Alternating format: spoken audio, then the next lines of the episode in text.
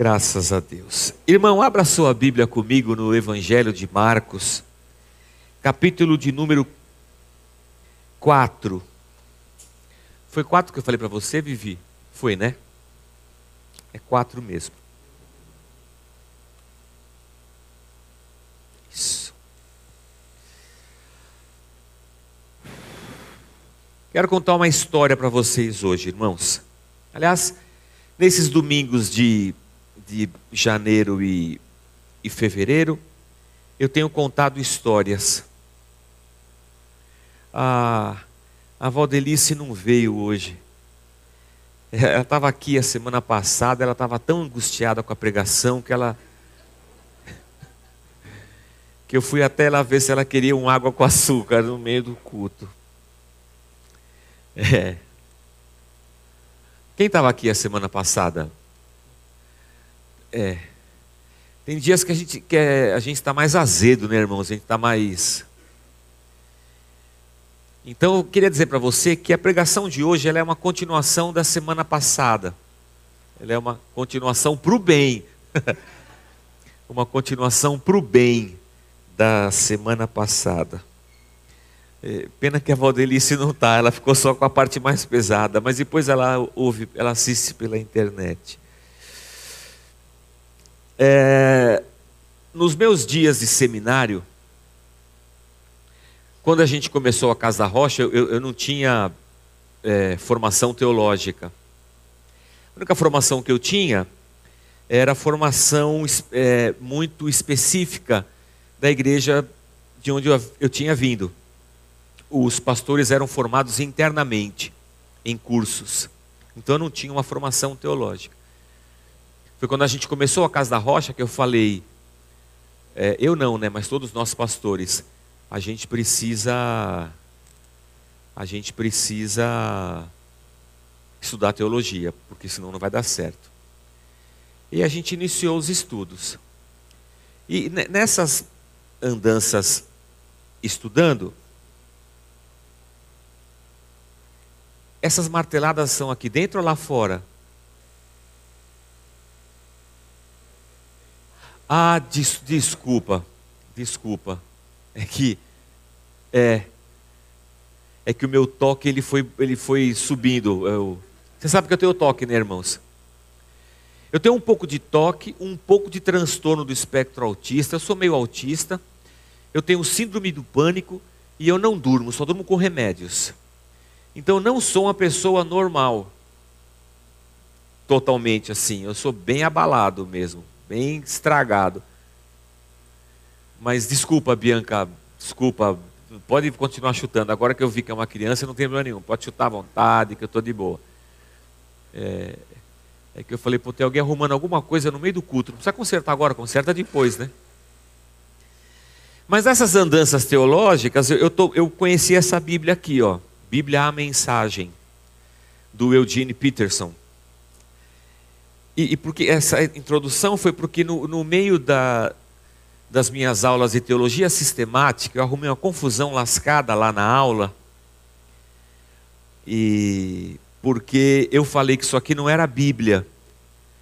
É, e aí foi uma, foi uma confusão. Eu cursei teologia sistemática 2. É, a turma era muito grande e eu me lembro que naquela turma estava é, eu, o Hamilton, estava o Baruque também, estava cursando é, o seminário lá, e ele também estava, estava ele e a, a mulher dele, a, a Rebeca. E eu lembro que a Rebeca ficou brava, porque, como assim não é Bíblia? Mas na verdade, irmãos, isso aqui é o Eugene Peterson pegou a Bíblia e ele fez uma paráfrase da Bíblia. É claro que é uma Bíblia, de Gênesis a Apocalipse. Mas se você for no grego e no hebraico, nas línguas originais, você vai perceber que essa Bíblia não está preocupada com o que está escrito lá. Ela não é uma tradução como a Bíblia que você tem aí, NVI, NVT, Revista Atualizada, João Ferreira de Almeida. Ela não é uma tradução, ela é uma transliteração, ela é uma, uma metáfora às vezes. Então a gente, eu apesar de estar escrito Bíblia aqui, eu falei, pô, não é uma Bíblia, não é uma Bíblia que você possa fazer uma exegese profunda no grego, no hebraico, porque ela não se. Não é essa a ideia dela. É, a gente não pode usar ela para pregar. E fui eu mesmo que disse que não é uma Bíblia. Mas hoje eu estou aqui com ela aberta para pregar com ela. Mas aí, irmãos, eu lembrei daquela música. Vou pregar-te agora, não me leve a mal. Hoje é carnaval. Lembra? Então, vou pregar-te agora. Se você disser que eu preguei usando ela, eu vou negar. Se mostrar no vídeo, eu vou dizer que foi montagem. E pronto. Então, aos nossos ouvintes da rádio, aos nossos, ao pessoal que está em casa assistindo a gente pela televisão, e vocês também. E se alguém insistir muito, eu vou dizer que eu sou doente, não estava sem consciência, tinha tomado uma dose excessiva do remédio, mas eu vou negar com os dois pés, juntos assim. Mas eu queria usar isso aqui é, exatamente porque o, o Eugene Peterson está contando uma história da história. E por isso eu quero pregar com essa Bíblia hoje. É... Ah, e não tem a mensagem. Ah. Ah. Como assim? Ah, não tem porque não é Bíblia. Entendi. Ah, coloca a NVI e eu vou lendo aqui devagarzinho. E você vai ver que é diferente. Mas tudo bem. É, vamos ver o que a gente consegue, tá? Será que se comprar consegue colocar NVI no sistema aí? Depois, depois você pesquisa, viu? mas não. Ele voltou a ensinar à beira da praia. Quem, irmãos? Jesus, é lógico. A multidão que se formou em torno dele era tão grande que ele entrou num barco perto da praia e assentou-se. Jesus usou o barco como púlpito, enquanto o povo se acotovelava perto da água. Ele ensinava por meio de histórias, muitas histórias. No texto original são parábolas, mas o Eugene Peterson não está interessado nas palavras é, originais, ele está interessado que a gente entenda. Ele ensinava por meio de histórias. Ouçam. O que vocês acham? Um agricultor estava semeando. Enquanto fazia o seu trabalho, algumas sementes caíram pelo caminho e as aves as comeram. Outras caíram no meio dos pedregulhos, brotaram rapidamente, mas não aprofundaram raízes. Com o calor do sol, secaram tão rapidamente quanto haviam brotado. Outras ainda caíram no meio de ervas daninhas. As sementes chegaram a brotar, mas elas foram sufocadas. Nenhuma sobreviveu. Por fim, algumas, porém, caíram em boa terra e floresceram, produzindo uma colheita que superou todas as expectativas. Vocês estão entendendo? Perguntou Jesus. Vou parar um pouquinho aqui, irmãos. O mundo está um caos. As pessoas estão perdidas. A narrativa bíblica de Gênesis Apocalipse diz que Deus criou o homem à sua imagem e semelhança. Mas que esse homem se permitiu corromper pelo pecado. E por causa disso, esse homem entrou num processo de, de é, degradação. Esse homem está num caminho de destruição. É como um carro que vai apodrecendo. A gente está apodrecendo. E no fundo, irmãos, essa é a verdade. Porque depois que a gente morre, é, você já começa a apodrecer, é um negócio. É um negócio duro assim. A gente está morrendo, um pouquinho por dia. Pastor, o senhor falou que a pregação ia ser melhor do que a semana passada, o senhor já não começou bem. Mas tá, o mundo está nesse caos. Aí Deus, Criador dos céus e da terra, no seu amoroso plano para salvar esse homem que se desviara dele por causa do pecado, esse Deus encarna, vira gente, ele desce na terra, ele tem um corpo, ele nasceu aqui. E esse Deus, num movimento que para nós é um mistério, não dá para explicar. Esse Deus encarna e ele está lá, em, ele é Jesus de Nazaré. Ele é um ser humano, 100% ser humano, nasceu de Maria. E é um, um, um, um ser 100% Deus, porque ele é o, o Filho encarnado. É um mistério, irmãos. Se fosse 50%, 50%, a gente entendia, mas é 100% e 100%. E esse Deus que veio salvar esse mundo, que está um caos, senta na praia e conta essa história aqui, irmãos. Oh, meu Pai.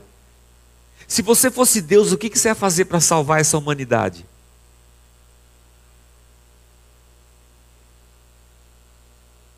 Você ia contar histórias? Acho que, acho que eu não ia contar isso, não sei o que eu ia fazer, irmãos. Eu acho que eu já ia chegar com uma lista. Senhor, isso aqui é para recolher recolhe esse aqui, esse aqui. Não, tem jeito, Senhor, leva tudo embora. Vamos dar um jeito aqui. Não, ele conta uma história. E a história é assim: sabe um agricultor? Então ele saiu com as sementes. E foi a história que a gente leu. Quando eles ficaram sozinhos, diz o texto, versículo 10 em diante. Quando eles ficaram sozinhos, só os discípulos e Jesus,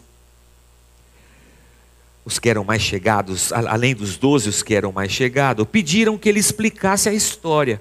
Ô Jesus, a gente não está conseguindo entender o que, que essa história tem a ver com o mundo que precisa ser salvo, né?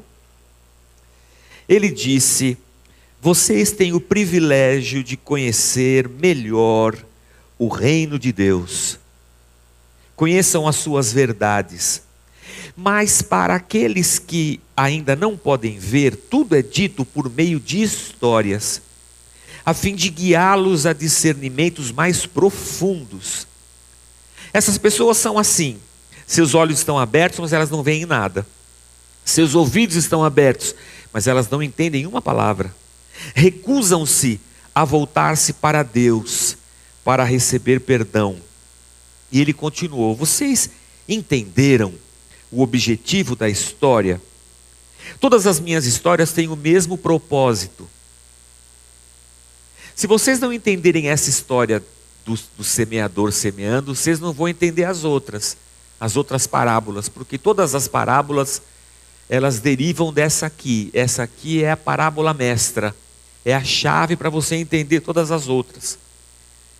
A gente não está entendendo ainda Jesus. O agricultor planta a palavra de Deus, essa é a semente. Alguns são como a semente que cai à beira do caminho. Eles ouvem a palavra, mas Satanás arranca o que foi plantado.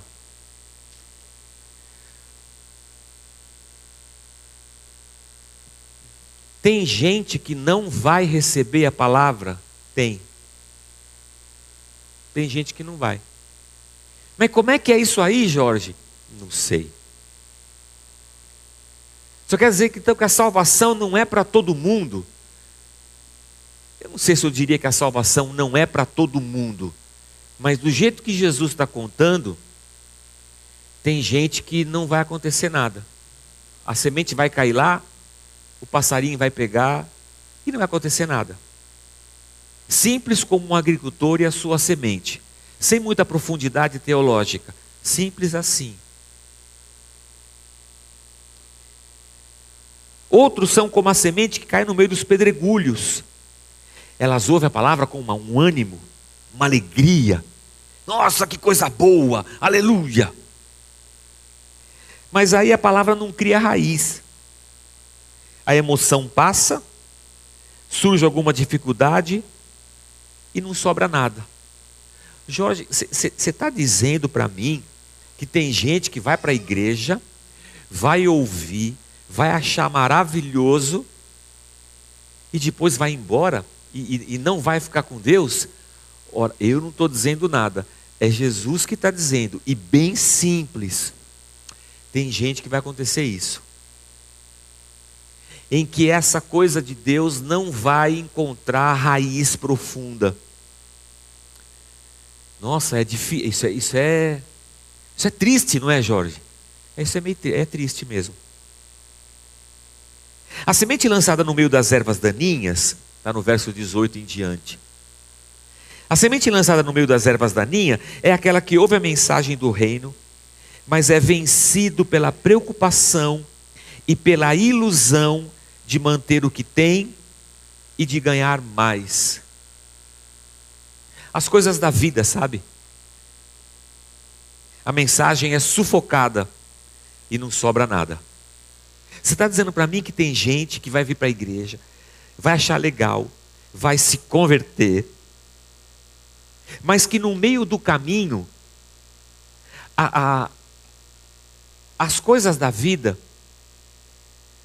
o prazer de ter, a sedução da vida, vai sufocar essa palavra e ele vai optar por conquistar as coisas desse mundo e não conquistar as coisas do reino.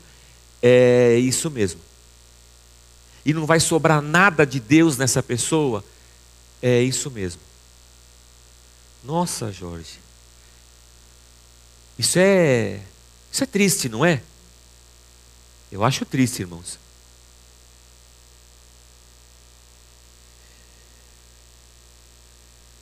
A semente lançada em terra boa, versículo 20, é a pessoa que ouve a palavra e a abraça. E a colheita supera todas as expectativas. Então, tem vários tipos de pessoas nesse mundo todas serão salvas? Não. É culpa de quem? Ah, pai, não, não faz pergunta teológica, porque hoje eu estou só contando histórias. Perguntas teológicas você faz lá no caminho das letras. Mas o que Jesus está dizendo para ele é que o reino de Deus é igual a um homem que sai lançando sementes. E tem vários tipos de pessoas, ele explicou para a gente como elas são. E Jesus continuou ainda. Alguém compra uma lâmpada para, para pôr debaixo do tanque ou debaixo da cama? O que se faz não é colocar a lâmpada numa prateleira para alta para ela iluminar. Nós não estamos guardando segredos, Jesus disse. Nós os estamos revelando. Não estamos escondendo nada, mas tornando público. Vocês estão entendendo? Ele pergunta para os discípulos. Ouçam bem o que eu estou dizendo. Fiquem atentos quando algum espertalhão, é, não está no grego espertalhão, tá? É é a interpretação do, do Eugene Peterson. Fiquem atentos quando algum espertalhão ensinar que vocês podem vencer na vida por vocês mesmos. Aleluia. Você já ouviu alguém dizer que você pode vencer na vida, é só acreditar? Aleluia. Há poder em Suas palavras. Se você acreditar, isso pode se tornar real. Confia, lute, dê o melhor de si, conquiste, cresça, progrida, evolua.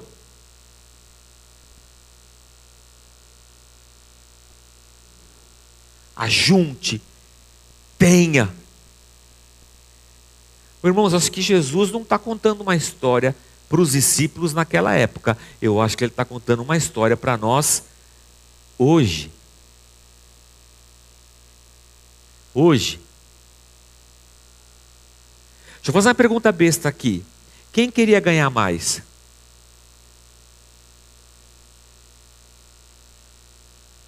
Quem queria ter um carro melhor?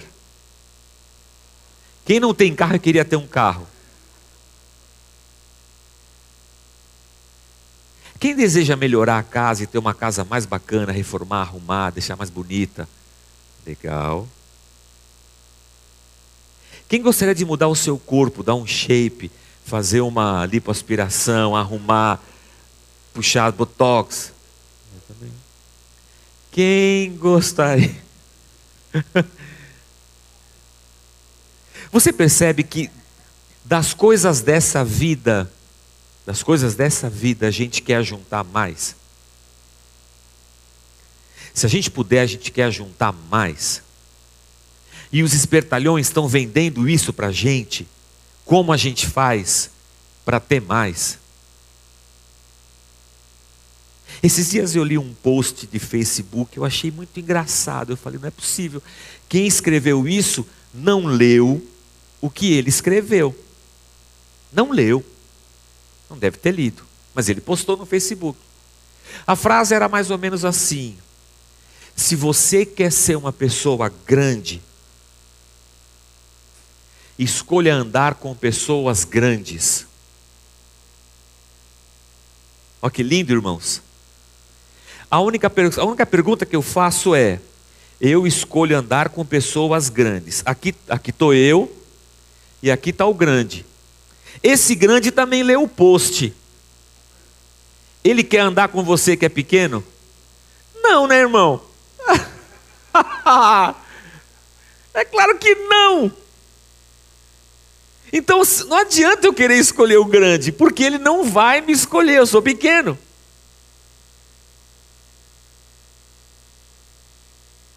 É. não dá, irmãos. Quer dizer, a pessoa escreveu isso como quem diz: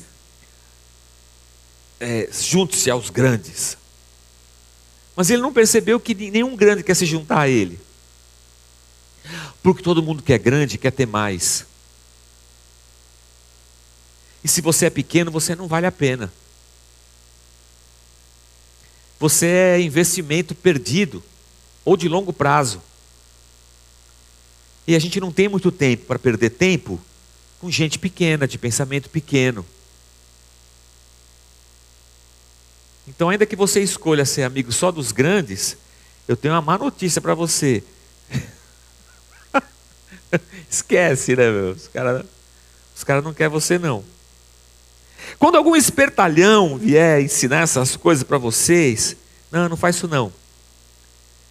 Jesus vai dizer assim: o caminho não é ajuntar, o caminho é dar.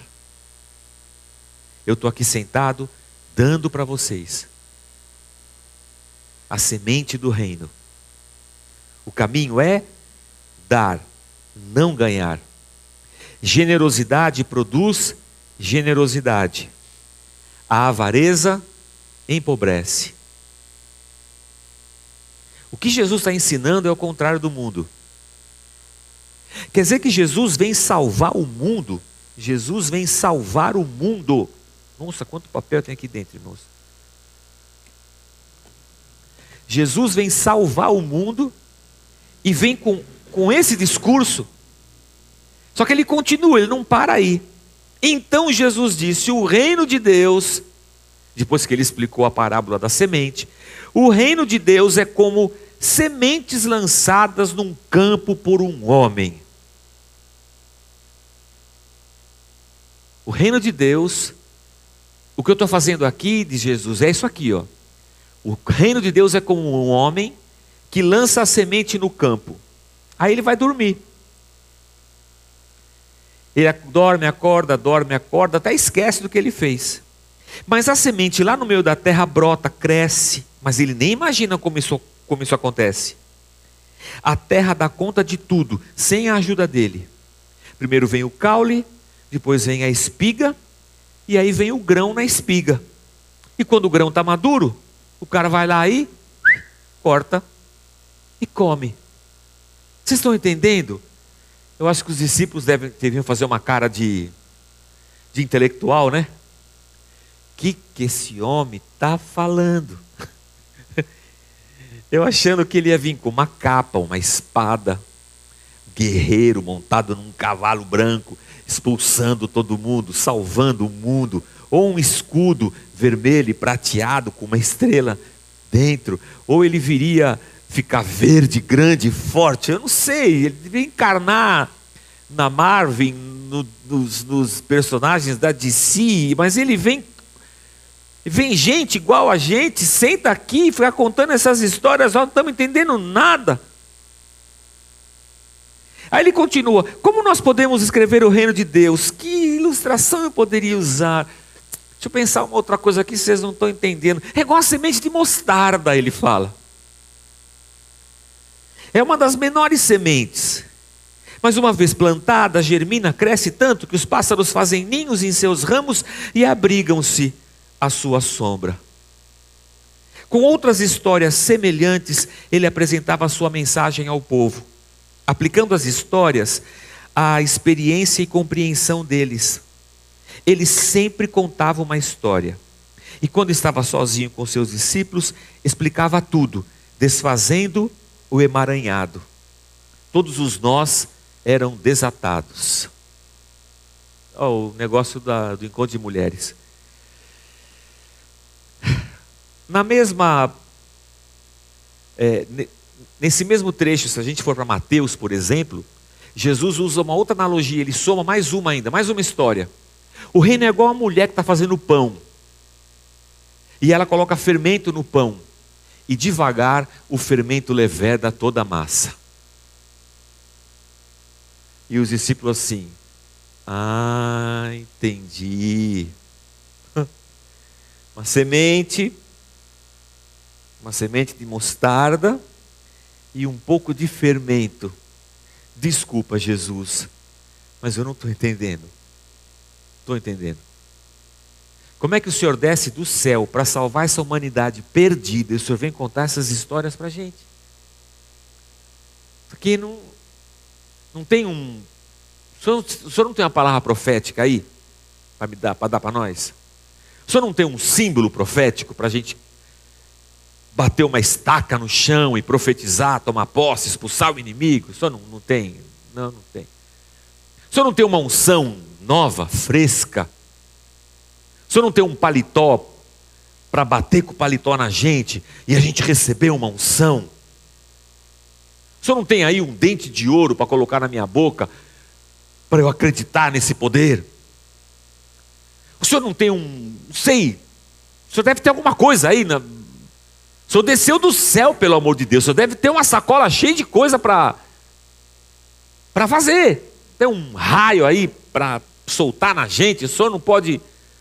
O senhor não pode simplesmente eliminar o mal do nosso meio, o senhor não pode simplesmente salvar todo mundo, o senhor não pode resolver as paradas aqui da terra, o senhor não, não tem uns Paranauê aí para o senhor fazer, não é possível, deve ter alguma coisa. O senhor é Deus e a gente tem que ficar dando ideia para o senhor de como o senhor vai salvar o mundo. Agora nós estamos aqui sentados, tempo é dinheiro, Jesus. Vim aqui esperando que o senhor ia fazer alguma coisa. E o senhor vai contar essas histórias? Eu não, estou entendendo, não, Senhor. Aonde o Senhor quer chegar? Não estou entendendo aonde o Senhor quer chegar. E Jesus vai dizer para aqueles caras, e diz para eles, e diz para a gente também, que o reino de Deus é isso. Que Jesus veio na contramão de todos os sistemas do mundo. Porque se a gente parar para pensar, irmãos, e falar assim: Jesus, por que o Senhor não vem e acaba com o mal? Para acabar com o mal, irmãos, tem que acabar com a gente. Todos nós. Acaba com o mal no mundo, acaba com o ser humano. Aí já é, esse, é, essa não vai dar, não vou poder. Mas o senhor não pode só tirar as pessoas más? Eu posso. É, não vai sobrar ninguém. O senhor quer dizer que não tem bondade no mundo? Não, tem bondade sim, claro que tem. O senhor quer dizer que não tem amor no mundo? Não, claro que tem amor. Claro que tem bondade, que tem generosidade. O problema que vocês não estão entendendo é que a corrupção do pecado entrou no ser humano. E lá dentro, lá dentro, nas entranhas do ser humano, o mal se misturou com o ser humano e com o bem.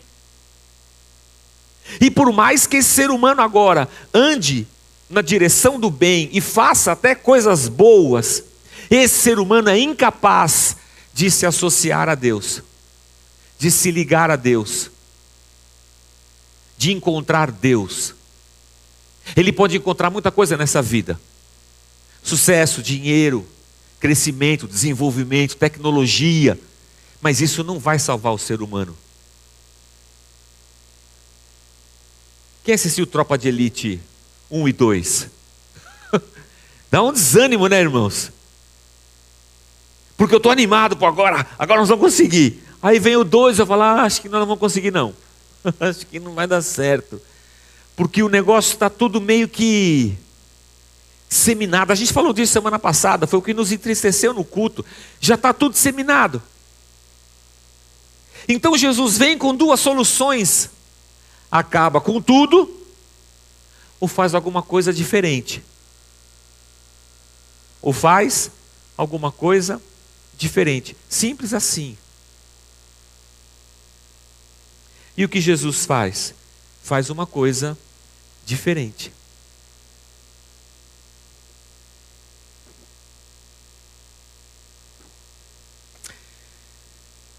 Outro dia tinha um, um assaltante é, de uma moto assaltando um, um automóvel na faixa, na fa, o carro parado na faixa, o cara veio assaltar, a polícia veio e matou o cara. Assim, sem dar voz de prisão, é, matou o cidadão. É, aí a pessoa fala assim: Pô, mas não pode matar tem que dar voz de prisão, prender, levar para a delegacia, a polícia civil abre inquérito, faz a investigação, vai para julgamento, o advogado defende, aí prende e ele paga pelo crime. Há quem pense assim, é a justiça, e é um pensamento lógico e, humanitário. Há quem diga assim, se o cara está com uma arma na mão para matar o outro, mano, a polícia tem que ir lá tem que matar o cara. Não adianta, não vai, não vem com conversa, tem que matar. O cara está com um fuzil no meio da, da comunidade. A polícia vai chegar lá com um revólver e dizer assim: em nome da lei, as mãos ao alto, você está preso. O cara com um fuzil. Deixa eu perguntar uma coisa aqui. Você acha que tinha que matar mesmo? Ou você acha que não? Tinha só que chegar e falar: você está preso em nome da lei, mãos ao alto. O que, que você acha? Não levanta a mão, nem responde. É só para a gente pensar. Jorge, o que, que tem isso a ver com o que a gente está falando?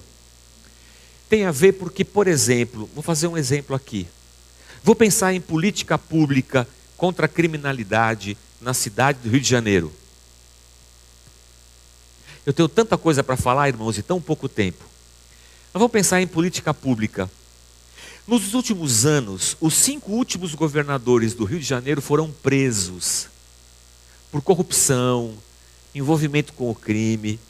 Os últimos cinco governadores, irmãos, isso é uma loucura. Isso é muito. Não lembro agora se são os cinco últimos ou os quatro últimos. Mas desculpe, irmãos, não faz muita diferença os cinco últimos ou os quatro últimos. Os caras foram presos.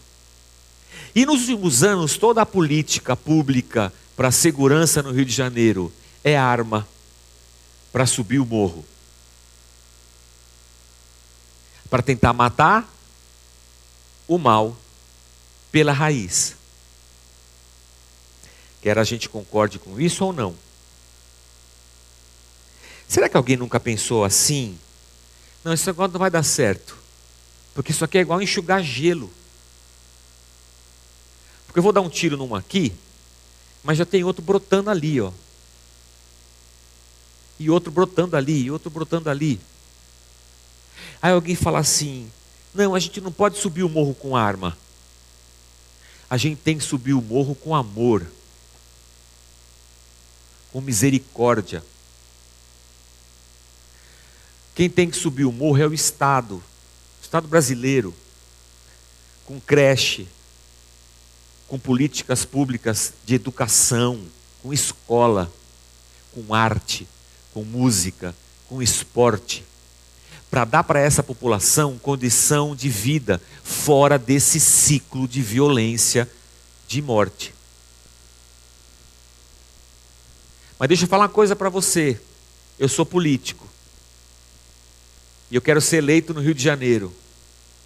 Aí eu falo assim, irmãos, nós vamos subir o morro. E os meus eleitores falam, aê, aú! Nós vamos armar a polícia, aú! Nós vamos entrar com os caveirões, aú! Nós vamos dar segurança, aú!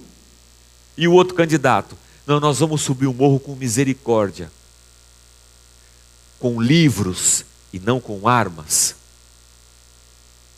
Vamos entrar nas escolas, ensinar sociologia, filosofia, tirar as crianças dessa, desse ciclo da, da, da violência, do, do tráfico.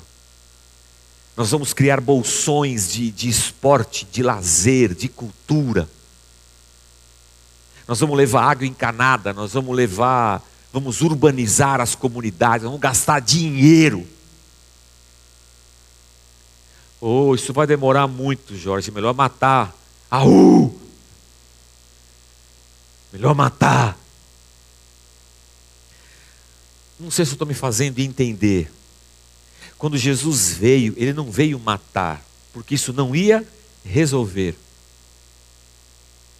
Como é que ele veio? Ele veio com uma semente desse tamaninho. Para plantar uma semente desse tamaninho no coração das pessoas. Mesmo sabendo que muitas pessoas não iam dar a mínima para a semente. A semente ia cair e o Satanás ia roubar e não ia dar nada. E que outro tanto ia receber com alegria, mas sem raiz e que outro tanto ia receber a semente, ia falar aleluia, é nós Jesus, ia comprar a Bíblia, uma camiseta Deus é fiel, mas a sedução do ter, da vida, de um carro novo, de uma empresa, de uma, sabe, de conquistas, aleluia, iam seduzir o cara. E essa semente tão preciosa que Jesus deu para o cara ia ser sufocada pelas circunstâncias dessa vida. E que só uma pequena parcela ia receber a semente, a semente ia entrar e ia dar fruto. Ainda assim ele veio e fez isso. E no final da sua jornada mataram ele. que história triste, irmão.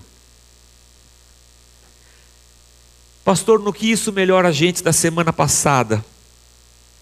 Isso melhora a gente porque a gente acredita, irmãos. Eu não acredito porque eu sou um triunfalista ou um coach.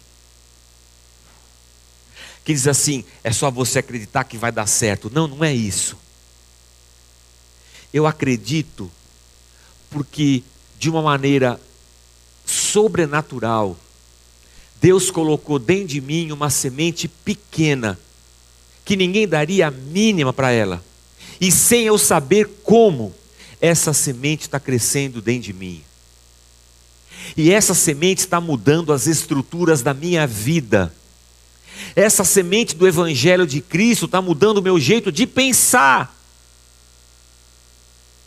Essa semente de, de Cristo e do seu Evangelho dentro de mim está é, sufocando, na verdade, o, o ódio, o revanchismo, a violência, está sepultando essas coisas e essa semente que cresce dentro de mim, ela está produzindo alegria, bondade, misericórdia, amor. E numa lógica contrária ao mundo, essa semente que cresce dentro de mim mostra para mim que dar é melhor do que receber. Que repartir é melhor do que ajuntar. Essa semente crescendo dentro de mim está me deixando uma pessoa completamente diferente desse mundo. Eu não quero matar, eu quero repartir. É por isso que eu acredito. Porque a semente do reino não veio resolver as coisas assim. E Jesus está explicando para os discípulos: esquece, gente, é devagar. E você nem sabe como acontece. Você dorme, acorda, dorme, acorda, você só vê que uma hora o fruto está lá. Quem fez? O Espírito Santo de Deus. E essa semente não está só dentro de nós, ela está entre nós. O reino não está só dentro de mim, nós estamos entre o reino. Esse reino permeia as nossas relações. E nós então somos uma comunidade do reino. E eu olho para esse mundo e falo assim, mano, esse mundo está perdido. E eu digo assim: fuzil neles. Mas porque uma semente do reino brotou dentro de mim, eu acredito que há um poder transformador, que não está na arma, que não está no dinheiro, que está no amor, na misericórdia de um Deus que se sujeita à condição de ser humano e compartilha com os seus discípulos da maneira mais simples que o Evangelho do Reino é uma semente pequena que está fermentando dentro da gente, igual um fermento levé de uma massa. Isso não é extraordinário, irmãos? Eu olho para esse mundo, eu poderia pensar assim, pô, não tem jeito. Mas aí eu olho para o lado, para a nossa comunidade. E eu penso assim, como não tem jeito? O pessoal está tocando música aqui, eles podiam estar tá num bloquinho tocando.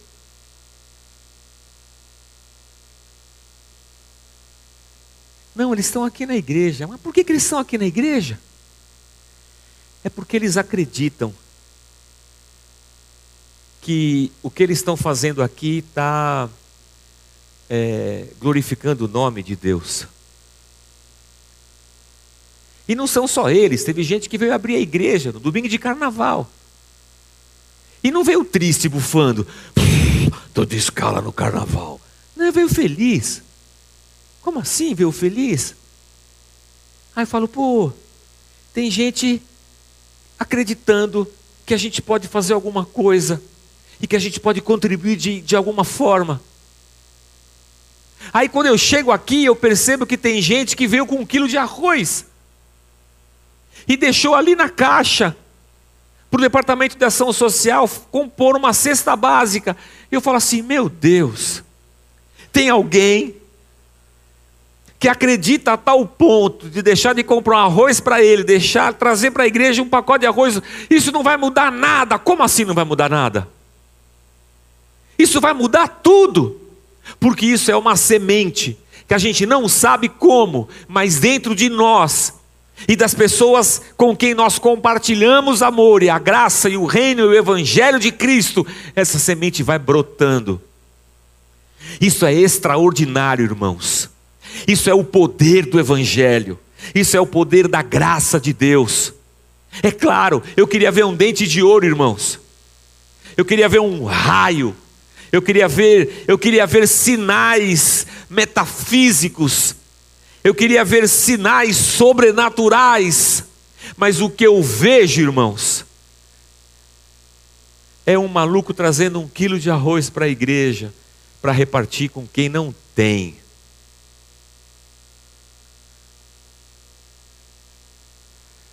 A gente ganhou 1.500 panetones.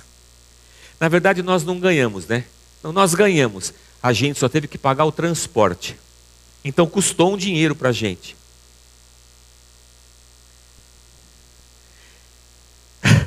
A maioria das pessoas com quem eu conversei falou assim: vai vender?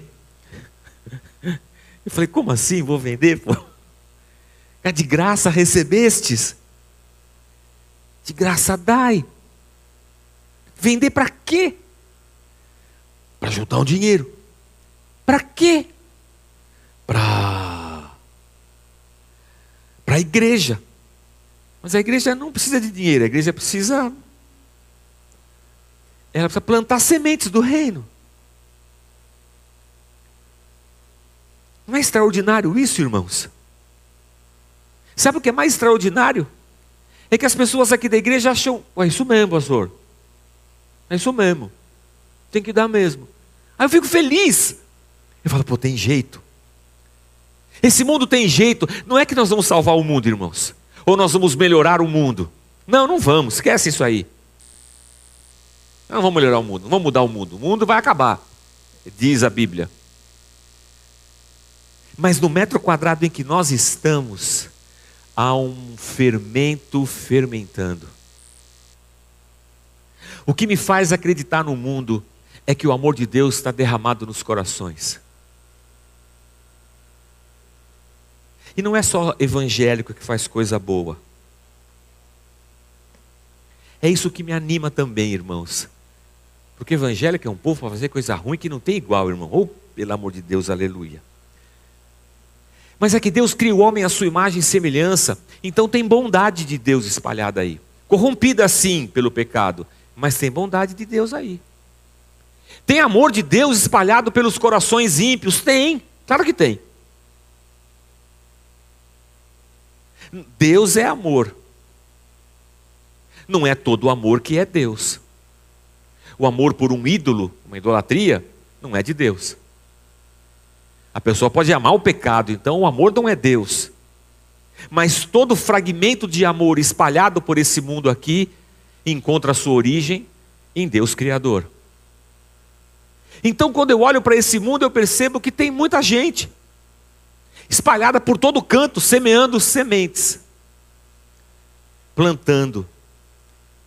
Tem muita gente despreocupada em que as coisas aconteçam da noite para o dia. E tem muita gente semeando para que o reino de Deus, para que a graça do Evangelho se espalhe por todo lado. Mas, pastor, isso é só para os outros? Não, isso é para mim, isso é para mim, é para você, irmão. Isso é para nós todos. Porque a gente fica louco esperando um milagre urgente. É, virou até nome de culto, né?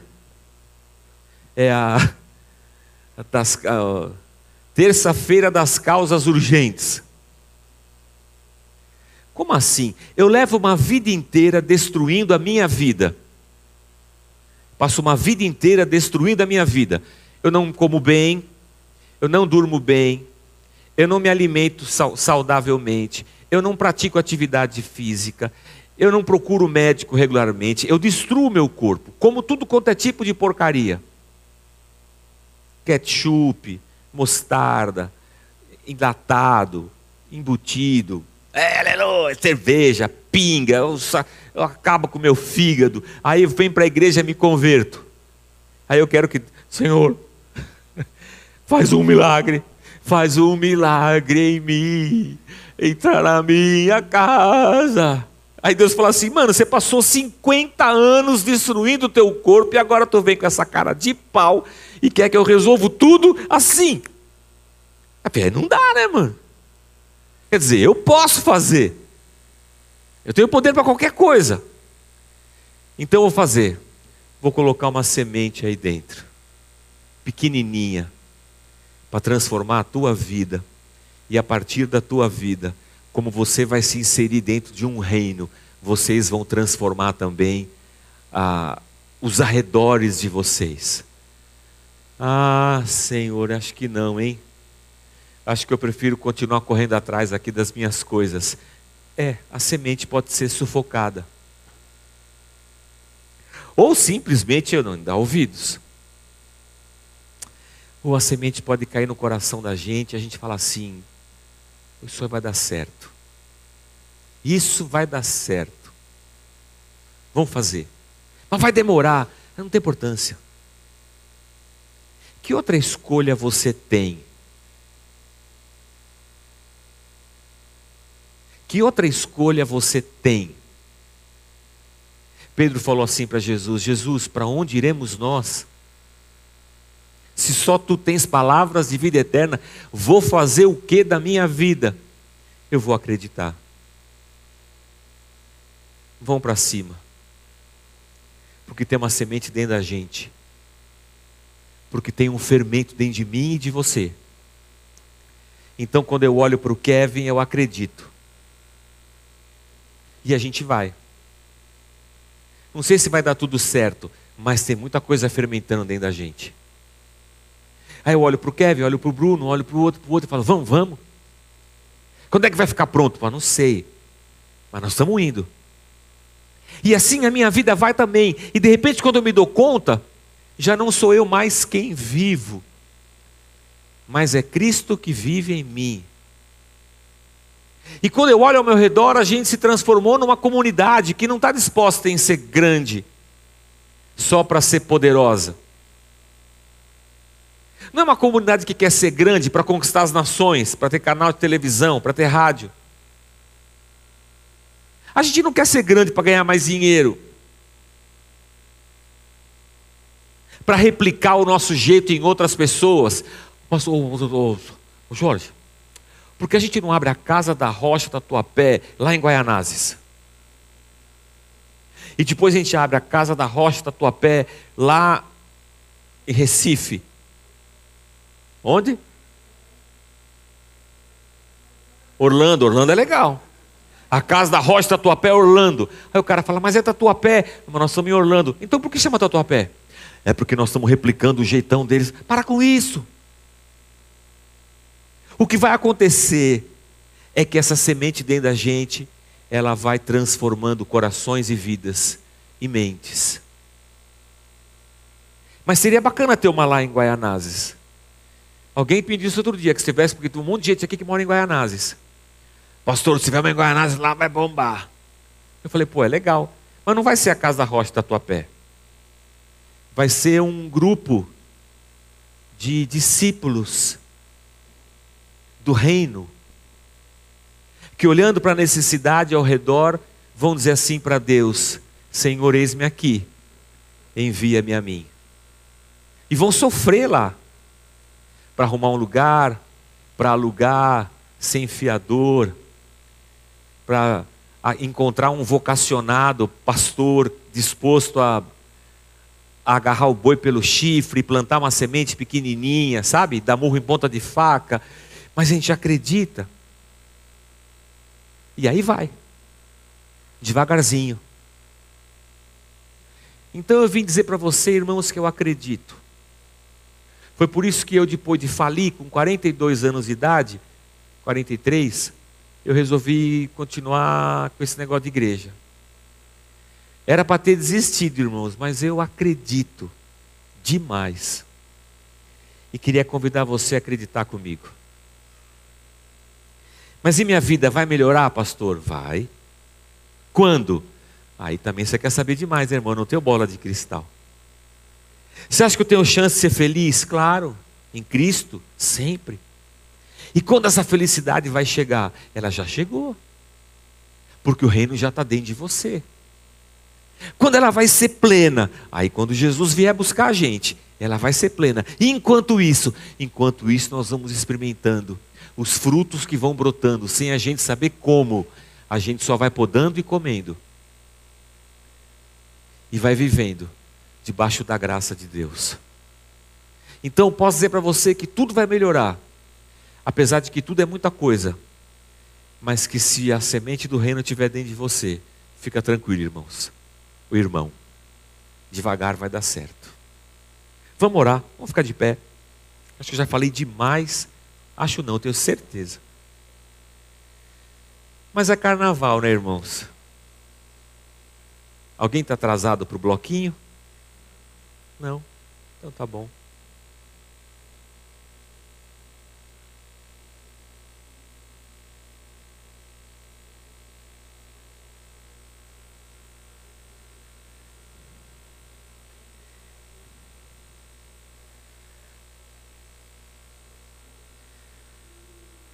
Graças a Deus. Feche os teus olhos, irmão.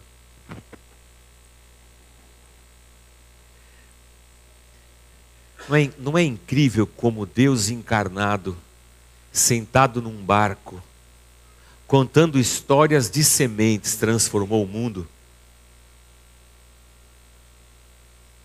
Não é incrível como pescadores, ouvindo essas histórias de sementes e fermentos, deram origem à igreja e a gente está aqui hoje? Não é incrível como uma semente de amor, de misericórdia, de bondade, tem o poder de transformar as coisas ao seu redor? Não é incrível como Deus alcançou a gente? Senhor, nessa manhã nós oramos.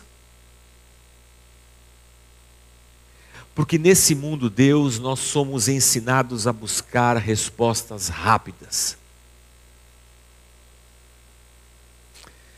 Cada vez mais o mundo quer soluções rápidas, respostas urgentes. Cada vez mais, Senhor, as nossas demandas, elas são para ontem para a semana passada. Cada vez mais nos vemos correndo, cada vez com menos tempo, cada vez mais ansiosos, cada vez mais angustiados, cada vez mais individualistas, cada vez mais egoístas, cada vez mais violentos. Mas quando a gente para para ouvir aquele homem sentado no barco, e de uma forma tão simples, ele fala de, de um semeador que saiu plantando sementes. Deus, no fundo do meu coração eu te peço, tem misericórdia de mim, Senhor.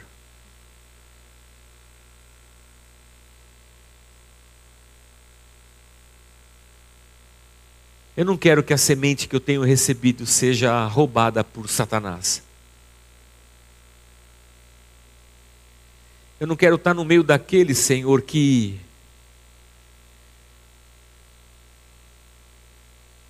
que permitiu que a semente fosse sufocada.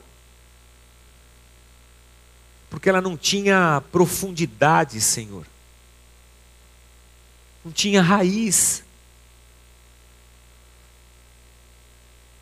Eu não quero que as coisas dessa vida, Senhor, sufoquem o que o Senhor me deu. Eu não sei se isso depende de mim ou não, se isso é graça tua ou não, Senhor, mas essa é a minha oração. Deus, eu quero ser aquela pessoa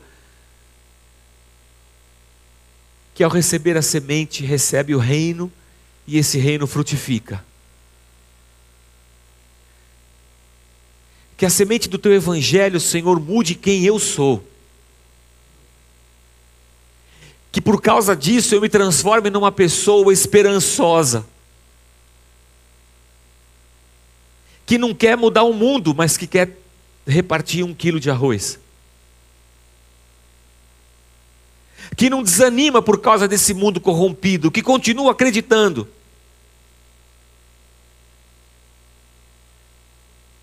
Eu oro, Deus, para que essa nossa comunidade aqui seja uma comunidade do reino. De gente que acredita em humildes começos, de gente que acredita em pequenos gestos. Que não seja uma comunidade, Senhor, preocupada com raios, dentes de ouro, experiências mirabolantes que a gente seja uma comunidade capaz de transformar o Evangelho em atitudes. Ao invés de darmos tiro para acabar com o mal, que a gente semeie amor, misericórdia e perdão, Senhor. É assim que a gente acredita e quer acreditar. Então eu te peço, Deus, por esposas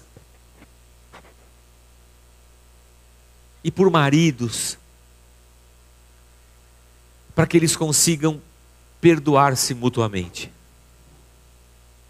Eu oro por pais e filhos para que eles consigam conversar, se entender com amor, com graça, com misericórdia, com diálogo Eu oro por nós, Senhor, cada um de nós, nas loucuras que é que, que a nossa vida nos apresenta. Que a tua semente permaneça e cresça, e sejamos nós transformados individualmente a partir do teu evangelho, e a nossa comunidade aqui transforme o seu entorno a partir do teu evangelho também. Deus não deixa a gente desistir. Não deixa a gente desanimar. Não deixa a gente entrar nessa loucura de que tudo é para ontem. Que a gente continue sentado na praia, ouvindo as palavras que Jesus continua dizendo para a gente. Que cada vez mais essa palavra produza raízes profundas dentro de cada um de nós. E que isso torne a gente em uma comunidade de esperança. E individualmente sejamos nós anunciadores de esperança e de boas novas. É a minha oração, Pai. Em nome de Cristo Jesus, o teu Filho. Amém, Senhor. Amém.